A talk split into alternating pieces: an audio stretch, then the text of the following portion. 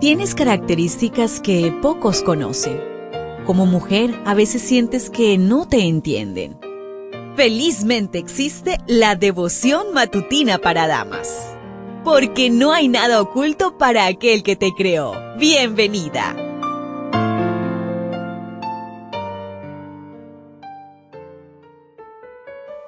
El Señor nos regala un nuevo día Gracias a todas aquellas personas que participaron el día de ayer dejando sus mensajes en nuestro canal de YouTube. Qué bendiciones poderles saludar nuevamente y bueno, vamos a disponernos a estudiar la meditación correspondiente para el día de hoy, la cual trae por título Lidiando con el soborno. Nehemías 6:13. Porque fue sobornado para hacerme temer así y que pecase y le sirviera de mal nombre con que fuera yo infamado. Nehemías terminó la reconstrucción del muro a pesar de que los enemigos utilizaron la astucia, los falsos rumores y el soborno a fin de intimidarlo. Primero, los gobernadores vecinos acordaron una reunión entre comillas e invitaron a Nehemías. Escogieron una ciudad aparentemente neutral cercana a Jerusalén. O no, estaba a unos 40 kilómetros es decir, unas 25 millas. Un día de viaje, pero planeaban matarlo en el camino.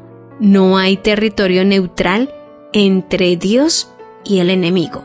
Nuestra seguridad está en permanecer en el territorio de Dios. Nehemías se disculpó cortésmente por no asistir, sin dejarle saber que sospechaba de sus planes maléficos. ¿Cuántos malos momentos evitaríamos si aprendiéramos a decir enfáticamente no. Luego enviaron una carta abierta con rumores falsos.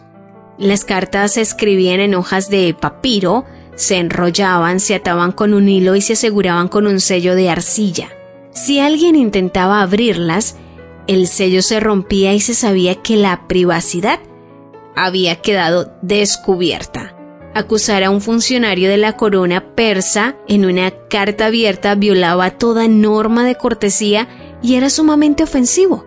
Cualquiera podía leer su contenido, y esa era la intención, incitar a los judíos contra Nehemías, asustarlos con la falsa acusación de que Nehemías estaba rebelando contra el rey.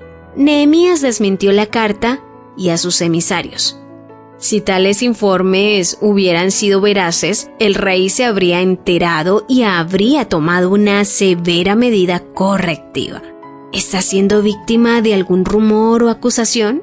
Profetas y Reyes en la página 481 dice, todo acto injusto contra un semejante es una violación a la regla de oro. Todo perjuicio ocasionado a los hijos de Dios se hace contra Cristo mismo en la persona de sus santos.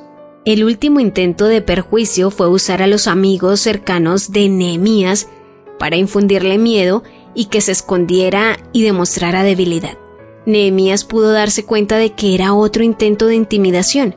Cuando trabajamos en un proyecto, a veces los más desalentadores son aquellos a quienes contamos como amigos. Nuevamente en Profetas y Reyes en la página 486 dice, la oposición abierta puede ser feroz y cruel, pero encierra mucho menos peligro para la causa de Dios que la enemistad secreta de aquellos que, mientras profesan servir a Dios, son de corazón siervos de Satanás. Que Dios nos dé discernimiento y prudencia en este día para distinguir el engaño y responder con sabiduría. ¿Lo ves? ¿Te das cuenta? Tu creador tiene el manual perfecto de tu estructura femenina.